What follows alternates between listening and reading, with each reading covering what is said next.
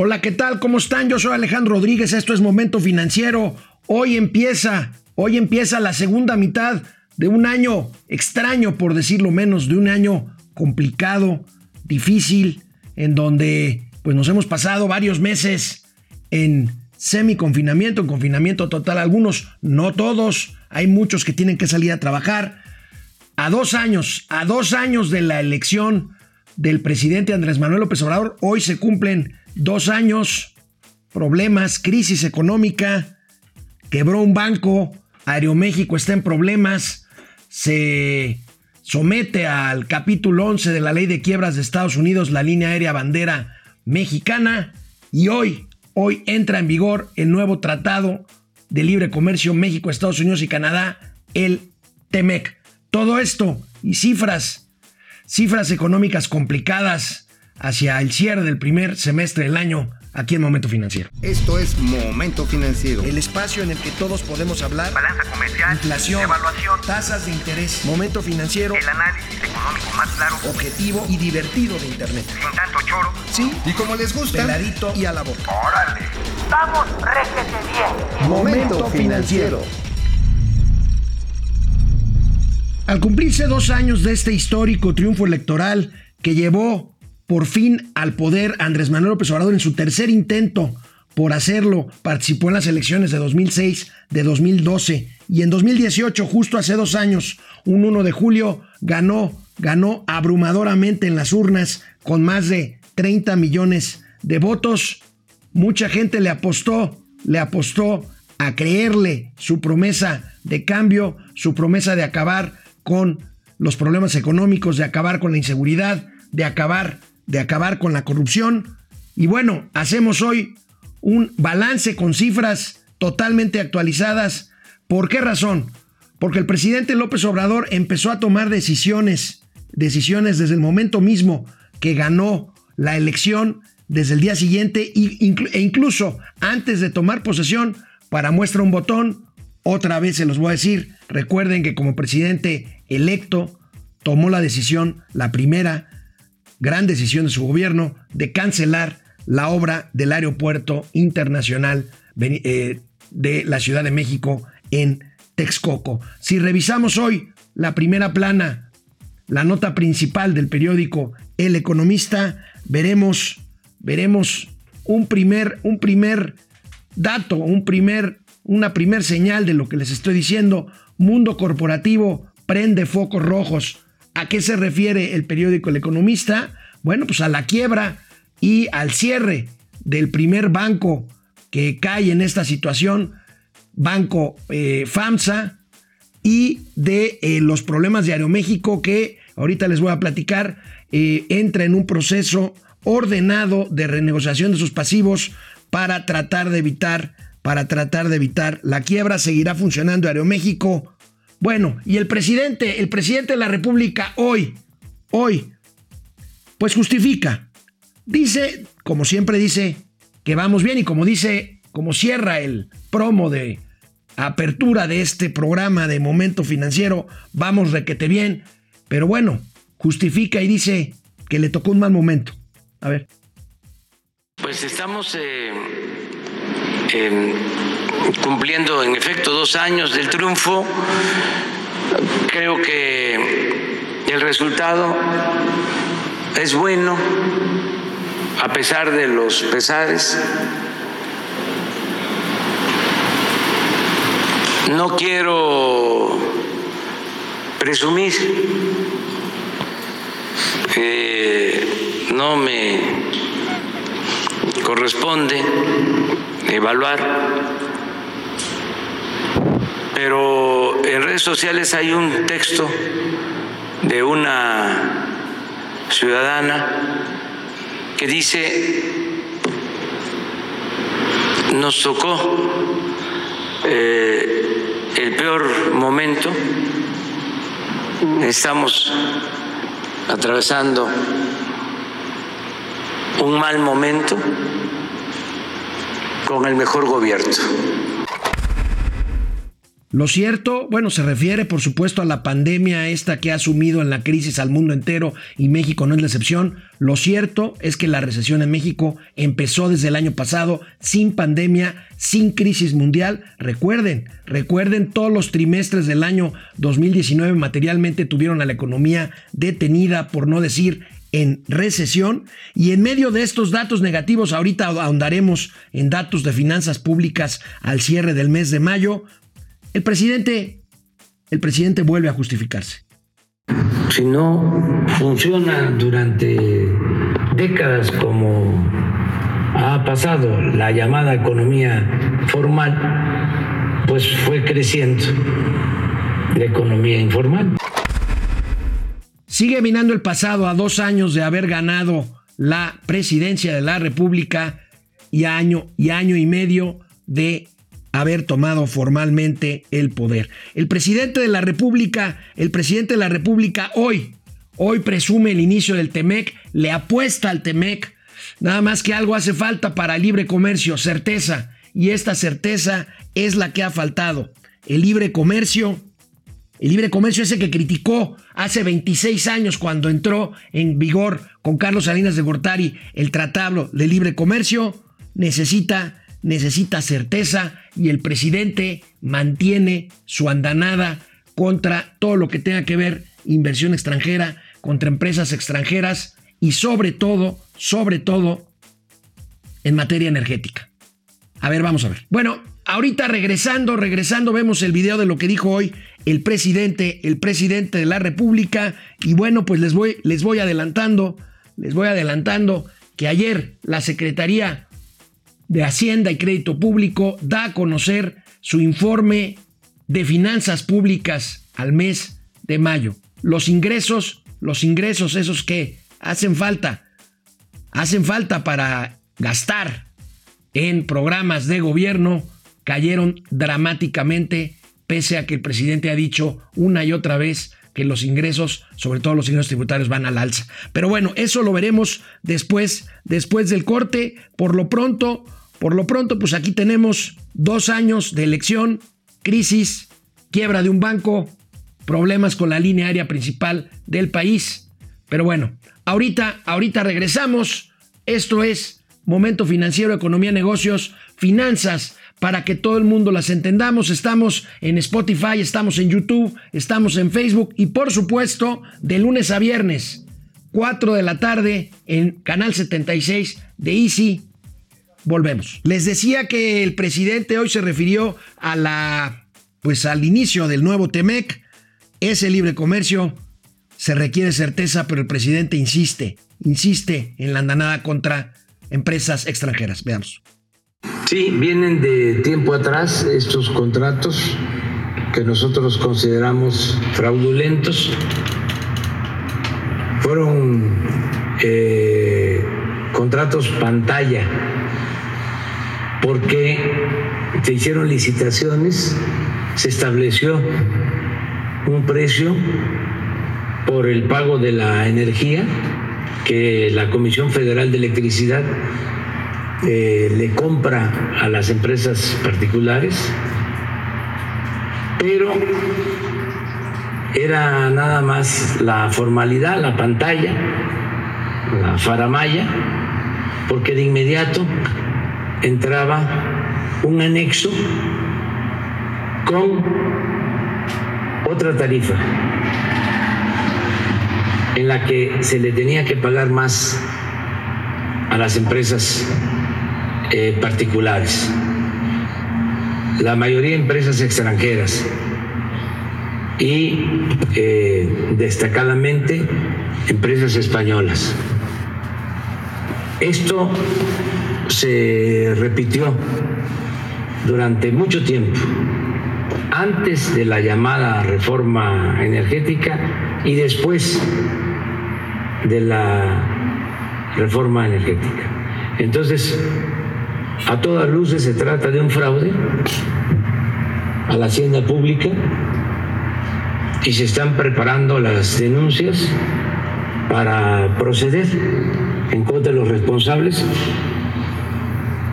que eh, deben eh, eh, considerarse en estas acusaciones a funcionarios de la Comisión Federal de Electricidad y a los dueños accionistas de estas empresas. Pues si hay fraude, si hay fraude hay que probarlo. Eh, vamos a ver, vamos a ver. Insisto, esto no abona a un escenario en donde hay que aprovechar, hay que aprovechar un tratado de libre comercio y hay que aprovechar los otros tratados de libre comercio que tenemos para atraer inversión extranjera. Bueno, ayer la Secretaría de Hacienda presenta su informe eh, mensual de finanzas públicas. Lo dimos a conocer en un tuit de nuestra cuenta de Twitter, precisamente de momento financiero. Ahí lo tenemos. Ayer lo dimos a conocer con toda oportunidad. Caída de ingresos presupuestarios 3.1% comparado con 2019. Caída de ingresos petroleros 47.3%. La caída de ingresos petroleros y se le sigue apostando al petróleo. Un incremento en el gasto neto total de 3.9%. Por supuesto, el presidente quiere, quiere seguir gastando en sus programas sociales, pero veamos este cuadro. Bueno, se los voy a platicar porque está, hay muchas cifras, muchas letras, muchos números. Miren, los ingresos totales del gobierno mexicano al mes de mayo anualizados, o sea, comparado con el mes de mayo del año anterior, caen 23, 23%. Es la caída de ingresos más grande desde que se mide este indicador en 1991 en la época de Carlos Salinas. Los ingresos petroleros en total, los de Pemex y los del propio gobierno federal, caen 65%. Los ingresos tributarios, estos que el presidente presume que se han incrementado, caen 14%. ¿Por qué caen 14%? Porque el IVA ante menor consumo por la crisis, por la pandemia, el IVA cae 36.5% y el IEPS de las gasolinas, este que había sido la red de protección de los ingresos del gobierno federal, cae el IEPS de gasolinas 26.9%. Otros datos, el economista del Banco Interamericano de Desarrollo, David, David Kaplan, da estos datos. Ahí tenemos, utilizando la línea de pobreza urbana para todo el país, calculo que la pobreza laboral subió 39% en el primer trimestre de 2020 a 58.8% en mayo de 2020. Tenemos una gráfica de este economista David Kaplan. ¿Qué quiere decir esto? ¿Qué quiere decir esto? Vamos a ver en el siguiente tweet el ingreso laboral real per cápita bajó en 25.5% del primer trimestre de 2020 a mayo de 2020. El denominador de este cálculo es la población total. Claro, la población crece, baja el producto y tenemos pues la siguiente gráfica, el producto per cápita per cápita menor. ¿Qué quiere decir esto? No me lo van a creer, no estoy exagerando, millones, millones de personas en pobreza alimentaria más en los últimos en los últimos tres meses. Y Valeria Moy, Valeria Moy, este economista que a partir de hoy dirige el Instituto Mexicano para la Competitividad, comenta, comenta estas previsiones de Credit Suisse Corporation, este banco suizo, en donde dice, pues no importa, la verdad ya no importa si la contracción en México va a ser de 9, de 10 o de menos 12%. El tema es cuánto va a durar y cuánto nos vamos a tardar en recuperar. Vaya, vaya, vaya previsiones, vaya panorama. Y el economista Elitami Isaac Katz comenta lo que les acabo de decir. Para que lo dimensionen, 70 millones de mexicanos están en una situación de pobreza alimentaria. Esto quiere decir 23 millones más que hace, que hace dos meses. Así se cumplen dos años, dos años del triunfo electoral, este triunfo electoral que dicen equivocadamente que es el inicio de la democracia en México. No, la democracia en México no inició en el 2018, inició bastante antes. Incluso el propio presidente López Obrador ganó la elección de jefe de gobierno en el 2000, en el 2000 en el año 2000 justamente cuando fue la transición democrática en la presidencia de la República y bueno, esta transición se dio desde 1900 desde 1997. Vamos a ver quiénes están conectados. Este, vamos a ver, estamos en YouTube. Luis Chávez. Saludos, maestro. Gracias. Pili Sanz. Me dejaron solito. Sí, Mauricio está de viaje. Regresa, espero, el próximo viernes. Javier Delgado. Eh, Ráfaga Martínez, hola Ráfaga, ¿cómo estás? Dos años de malas decisiones. Pues sí, eso es justamente lo que estamos eh, eh, diciendo. Skip R, saludos desde Panamá. Eh, Arturo Camacho desde Tijuana, F. Ramírez 714, saludos Dúo Dinámico, hoy nada más soy yo, Fernando Ramírez, más bien F. Ramírez, ¿qué pasó con su modelo de indicador de bienestar que iba a diseñar? No se ha presentado este índice de la felicidad y del bienestar. Rápidamente en Facebook, Alejandro Méndez desde Querétaro, Aleida Chavarría, gracias. Paco Guerra, gracias, excelente miércoles. Elvano Vicente, ayer me comuniqué contigo por Twitter. Saludos, Fernando González, Francisco Guerra, Héctor Gerardo Trejo, Paulo Sergio Andrade Cabrera y Laura y Laura Ochoa. Bueno, pues regresamos después de una pausa al tercer y último segmento de este programa, Momento Financiero, Economía, Negocio y Finanzas, para que todo el mundo les entendamos. Canal 76 de Easy, de lunes a viernes, 4 de la tarde. Bueno, pues Aeroméxico, la línea aérea bandera de nuestro país, se acogió al Chapter 11, al capítulo 11, la ley de quiebras de Estados Unidos. ¿Qué significa el Chapter 11? El capítulo 11 prevé que las empresas, en este caso Aeroméxico, que es socio de Delta, la, la línea aérea norteamericana, pues tenga un tiempo para pues renegociar sus pasivos, sus deudas eh, ordenadamente. Eh, mientras eh, puede llegar a un acuerdo sin dejar de operar. Esto es lo que prevé el famoso capítulo 11. Los pasivos de Aeroméxico se calculan en 2 mil millones de dólares. Eh, tenemos la nota por aquí que publica hoy el periódico Reforma con esta pues noticia. Inicia Aeroméxico reestructura en Estados Unidos. No es propiamente una quiebra, va a seguir operando, pero bueno, tiene que negociar pues todos estos adeudos con diversos acreedores que ahí tienen el Deutsche Bank, el Bank of New York, este, varios, el Aeropuerto Internacional de la Ciudad de México le debe este, 61 eh, millones de dólares, BBVA Bancomer, eh, HSBC, Aeropuertos y Servicios Auxiliares y la Tesorería Federal, la Tesorería más bien de la Federación. Ahí están los adeudos de eh, Aeroméxico. Es importante mencionar que Aeroméxico sigue operando normalmente. Incluso, incluso incrementará, como lo decíamos antier, eh, sus frecuencias en operaciones a partir del mes de junio y julio. No están pidiendo quitas, aseguran que van a pagar todas sus deudas no hay rescate, hasta el momento no hay rescate. Bueno, esto es, eh, digamos, en concordancia con lo que ha, eh, con lo que ha expresado eh, una y otra vez el presidente, el presidente de la República. No hay dinero público. Vamos a ver, vamos a ver cómo negocian con sus acreedores. Y en otra noticia que tiene que ver con esta circunstancia difícil de crisis económica por la que México está atravesando, el día de ayer, el día de ayer se anunció que Banco Ahorro FAMSA, un banco pequeño, bueno, 580 mil ahorradores, quiebra, quiebra y este sí quiebra y se le revoca la licencia. Así lo anunció ayer el subsecretario Gabriel Llorio por la tarde. El día de hoy las autoridades financieras decidieron actuar en apego al cumplimiento de la ley y la regulación aplicables a las instituciones de crédito, anteponiendo siempre los intereses de los ahorradores y proteger sus intereses. Eh, por acuerdo de la Junta de Gobierno, la Comisión Nacional Bancaria y de Valores notificó hoy, 30 de junio de 2020, a Banco Ahorro FAMSA, institución de banca múltiple, la revocación de su autorización para operar como institución de banca múltiple a partir del día de mañana, primero de julio de 2020, el Instituto para la Protección al Ahorro Bancario, el IPAP, conforme a lo acordado por su Junta de Gobierno, iniciará el proceso de liquidación de Banco Ahorro FAMSA y estará a cargo de proteger los ahorros y realizar el pago a los depositantes de dicha institución.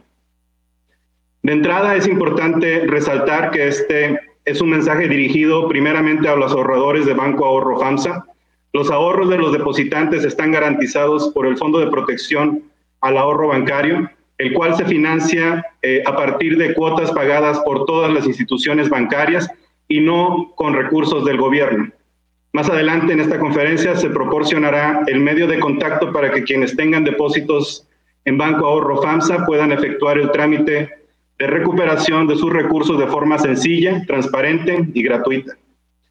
Cabe destacar que las autoridades tomaron dicha decisión después de una serie de medidas eh, de supervisión ante incumplimientos regulatorios recurrentes por parte de Banco Ahorro FAMSA y el deterioro acelerado de su índice de capitalización.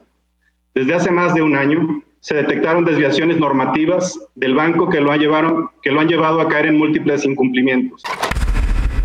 Es importante revisar algunos detalles de lo que implica la quiebra de FAMSA. El IPAB es lo que antes era el FOBAPROA. El FOBAPROA lo que hizo fue exactamente lo que están haciendo ahorita, que los ahorradores no pierdan su dinero. La bronca con el FOBAPROA es que hubo abusos al momento de documentar créditos que no tenían que haber entrado al FOBAPROA y que entraron. Pero esto es lo que está pasando. Ahora, no es que el sistema bancario esté quebrado, es un banco, es Banco FEMSA y vamos a revisar algunos detalles. Aquí tenemos algunos recuadros, es FAMSA, perdón, no FEMSA. Aquí está.